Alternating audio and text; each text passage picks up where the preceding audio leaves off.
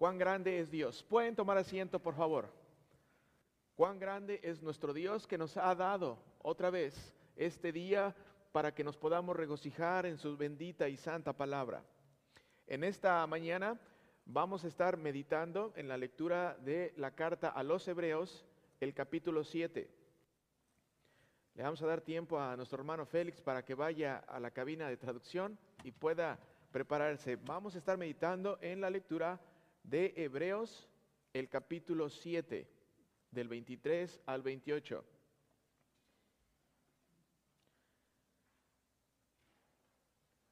Hebreos el capítulo 7. Los invito a que sigan esta lectura, queridos hermanos, si tienen su eh, folleto que les dio nuestro hermano Francisco, eh, es de utilidad, porque durante la semana ustedes pueden eh, revisar algunas notas que hicieron y algunas de las cosas que de repente se nos pasa y lo pueden apuntar. Hebreos el capítulo 7 del 23 al 28. Ahora bien, los otros sacerdotes fueron muchos porque la muerte les impedía continuar. Pero Jesús tiene un sacerdocio inmutable porque permanece para siempre. Por eso también puede salvar para siempre a los que por medio de él se acercan a Dios, ya que vive siempre para interceder por ellos. Queridos hermanos, siempre, siempre, ese es el tema del día de hoy. Jesucristo siempre Jesucristo está siempre presente. Versículo 26. Jesús es el sumo sacerdote que necesitábamos tener, santo, inocente, sin mancha, apartado de los pecadores y exaltado por encima de los cielos. No es como los otros sumos sacerdotes que diariamente tienen que ofrecer sacrificios, primero por sus propios pecados. Escuchen lo que acabo de decir primero por sus propios pecados y luego por los del pueblo. Jesús hizo esto una sola vez y para siempre, cuando se ofreció a sí mismo. La ley nombra sumos sacerdotes a hombres débiles, pero el juramento, que es posterior a la ley, nombra sumo sacerdote al Hijo, quien ha sido hecho perfecto para siempre, siempre ¿Cuántas veces hemos escuchado siempre en estos versículos? Cuatro o cinco veces. Siempre. Siempre es uno de los temas importantes en esta lectura, querido hermano. Y sé que de antemano en esta ah, meditación va a ser de bendición para tu vida y para mi vida, para todos aquellos que nos están escuchando. Para empezar, querido hermano, como bien lo sabes, y si no lo sabes, apúntalo.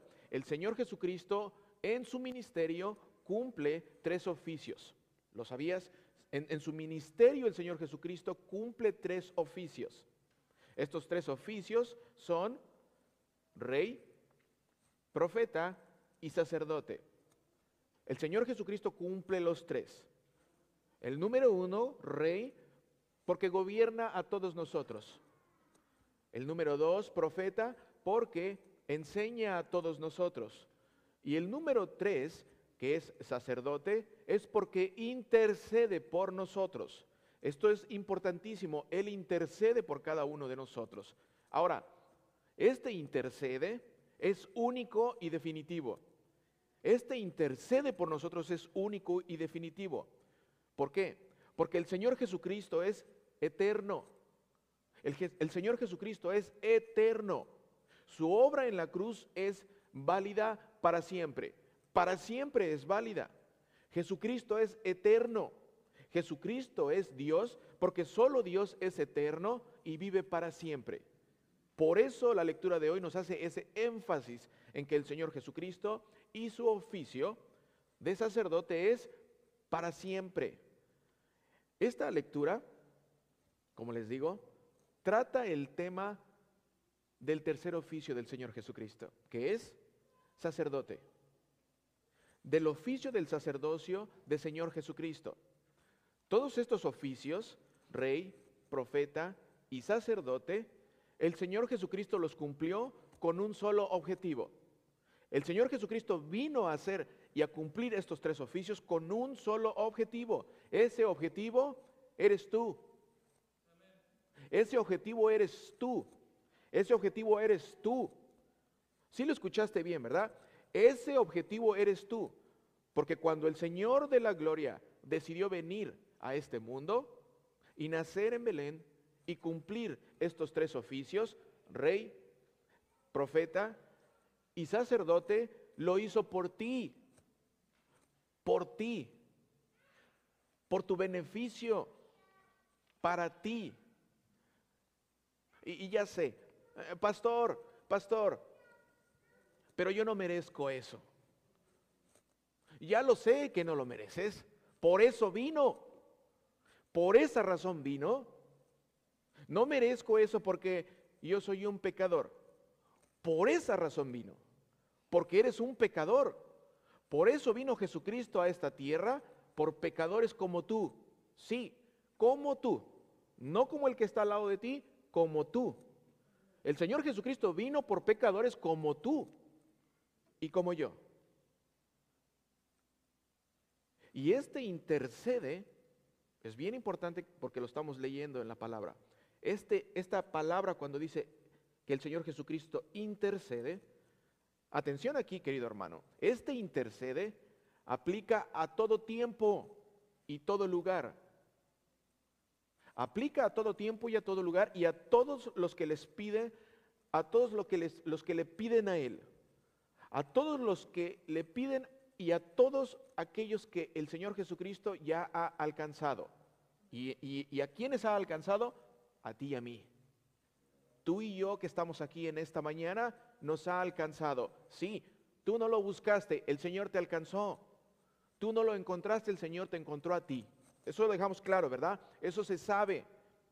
El Señor Jesucristo te buscó y te encontró y te ha traído a su casa. ¿Para qué? para que escuches lo que está hablando el día de hoy, para que sepas lo que hoy el Señor Jesucristo te quiere dar. Y en la lectura de hoy nos habla otra vez del oficio de Jesucristo como nuestro sacerdote. Y, no solamente sacerdote, sino sumo sacerdote. Sino sumo sacerdote. Y eso es importante. Versículo 23. Miren cómo empieza la lectura. Ahora bien, los otros sacerdotes fueron muchos porque la muerte les impedía continuar. ¿Quiénes son esos otros sacerdotes? Y eso es bien importante, querido hermano, porque si tú vives en el 2021, eso aplica para ti y te puede beneficiar o te puede afectar. ¿Sale? ¿Cuáles son aquellos otros? Los otros sacerdotes fueron muchos porque la muerte les impedía continuar. Aquí se está refiriendo a los sacerdotes antes de Jesucristo, a los sacerdotes del Antiguo Testamento, a los sacerdotes de la tribu de Leví. Ellos eran los sacerdotes del Antiguo Testamento que algunas de sus funciones eran, y eso es importante porque el Señor Jesucristo cubre todas las funciones de todos estos sacerdotes, y, algunas de ellas eran interceder por los pecados del pueblo. Otra de sus funciones era presentar sacrificios a Dios en el templo, derramar sangre, sangre de animales, derramar sangre. Ese era el trabajo de los sacerdotes. Pero una de las funciones más importantes era la que se llevaba a cabo una vez por año, en el llamado Día de la Expiación. ¿Saben lo que hacían los sacerdotes en ese día? Los sacerdotes tenían que presentar un sacrificio por todos los pecados de todo el pueblo y entrar en el lugar de la presencia de Dios. Sí, había un lugar donde solamente estaba la presencia de Dios, el lugar santísimo. Y, y entraban en este lugar santísimo, entraban solamente el sumo sacerdote. Y él solamente podía entrar y pasar este velo o esta cortina que dividía al pueblo de la presencia de Dios. Esta, esta cortina dividía al pueblo y la presencia de Dios. Por eso este versículo 23 dice, los otros sacerdotes, ahora sabemos quiénes son, ¿verdad? Los otros sacerdotes, o sea, los otros antes de Jesucristo, fueron muchos porque la muerte les impedía continuar, dice la lectura. Esos sacerdotes morían y eran reemplazados por otro sacerdote. Versículo 24. Mira lo que dice el versículo 24. Pero Jesús tiene un sacerdocio inmutable, subraya inmutable. Acuérdate de esta palabra inmutable. Pero Jesús tiene un sacerdocio inmutable. Otra vez, otra vez, querido hermano, voy a volver a decirlo otra vez. Los otros sacerdotes antes de Jesucristo morían y eran reemplazados. Después de Jesucristo, nuestro verdadero sacerdote ya no necesita ser reemplazado. Después de Jesucristo, ya no necesitamos sumos sacerdotes que mueren y que son reemplazados. ¿Por qué? Porque tenemos uno que es eterno. Tenemos a un sumo sacerdote que es eterno, que vive y que vive para siempre. ¿Lo puedes ver? El Señor Jesucristo vive para siempre. El Señor Jesucristo está presente siempre en todo lugar, especialmente donde se le adora. Y en este día el Señor Jesucristo está presente en este lugar. Y si está presente en este lugar, podemos tener la absoluta seguridad de que nuestro sumo sacerdote está haciendo su oficio. ¿Cuál es el trabajo del sumo sacerdote? Presentar sacrificios por ti, a Dios, interceder por ti a Dios. Y el Señor Jesucristo está haciendo eso en esta mañana, en este 2021. Ya no necesitamos sacerdotes que mueran, ya no se necesitan. Otra vez, versículo 23 y 24. Para, para, poder entender mejor y ver toda la luz que estos dos versículos nos da. Los otros sacerdotes fueron muchos porque la muerte les impedía continuar. Pero Jesús tiene un sacerdocio inmutable. Como te dije, subraya inmutable. ¿Qué significa inmutable? No cambia, sin cambio. El sacerdocio de Jesucristo, querido hermano, tu Señor, tu Señor, tu sacerdote que es el Señor Jesucristo, nunca cambia. Sus promesas nunca cambian. Él siempre va a ser tu sumo sacerdote, siempre. Y si Él es tu sacerdote, no necesitas otro sacerdote que no, que no, que no necesitas otro sacerdote, que no. ¿Por qué? Porque un sacerdote hace sacrificios. ¿Tú necesitas un sacrificio? No, tú no necesitas un sacrificio más que no lo necesitas. Un sacerdote hace sacrificios, presenta sacrificios por los pecadores como tú y como yo. Si Jesucristo es tu sumo sacerdote, que lo es, lo es. No necesitas otro sacerdote, que no. No necesitas otro, que no. Y la razón por la que lo digo es porque hoy todavía hay por ahí algunos que se hacen llamar sacerdotes. Y ustedes saben a quién me refiero. Lo más lamentable es que hasta el día de hoy también por ahí hay personas que no leen la palabra de Dios.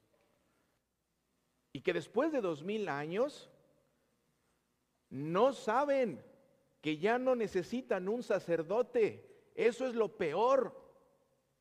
Eso es lo peor, querido hermano. ¿Por qué? Porque ya tienen uno. Ya tienes un sumo sacerdote y su nombre es su nombre es Jesucristo. Jesucristo es nuestro sumo sacerdote. Un sacerdote, querido hermano, presenta sacrificios por los pecados. Y si tú tienes otro sacerdote aparte de tu sumo sacerdote que es Jesucristo, entonces estás ofendiendo el precioso nombre del Señor. Estás ofendiendo el nombre de Jesucristo, estás ofendiendo su función, estás ofendiendo su oficio de sacerdote, Estás ofendiendo su obra en la cruz. Estás ofendiendo su sacerdocio. Estás ofendiendo el sacrificio que Él presentó ante el Padre por tus pecados. Por tus pecados.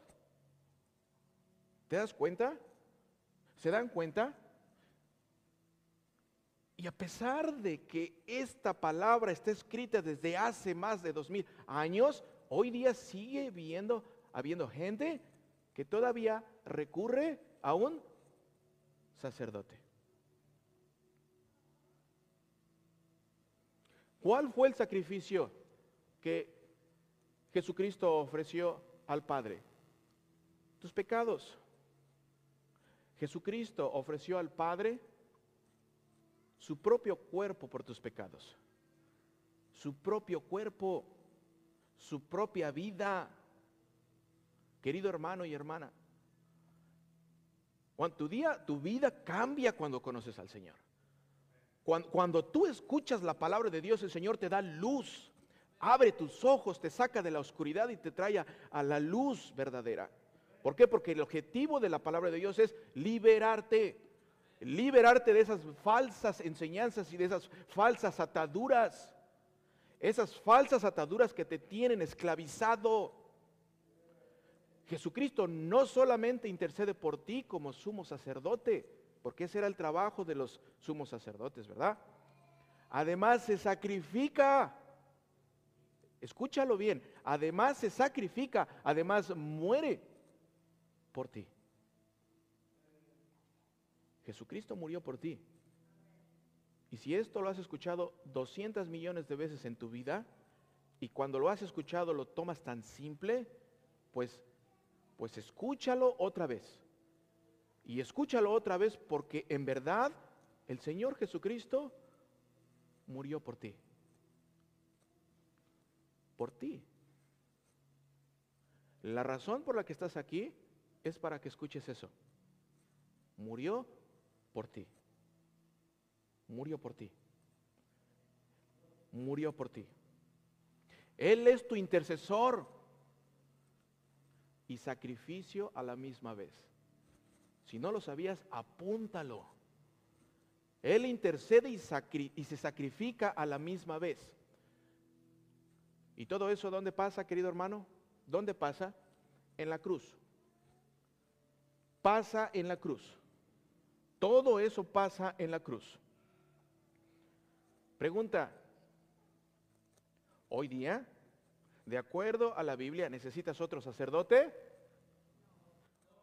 Hoy día, de acuerdo a la Biblia, ¿necesitas otro sacerdote? No, que no, que no, que no necesitas otro sacerdote porque tienes uno.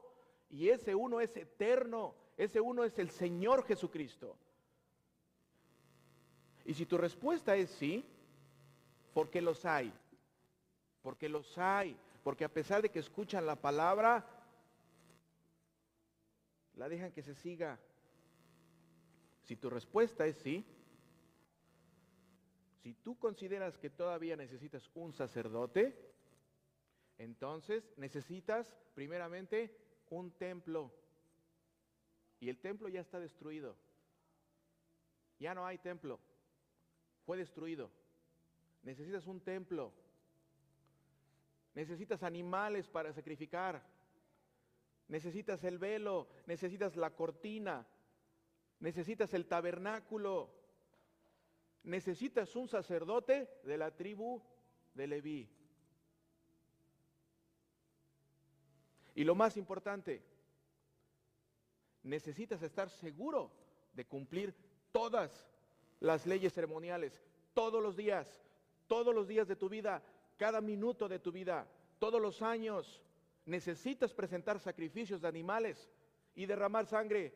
Necesitas derramar sangre de esos animales en tu lugar. Para que esa sangre pague por tus pecados. ¿Necesitas un sumo sacerdote aparte de Jesucristo?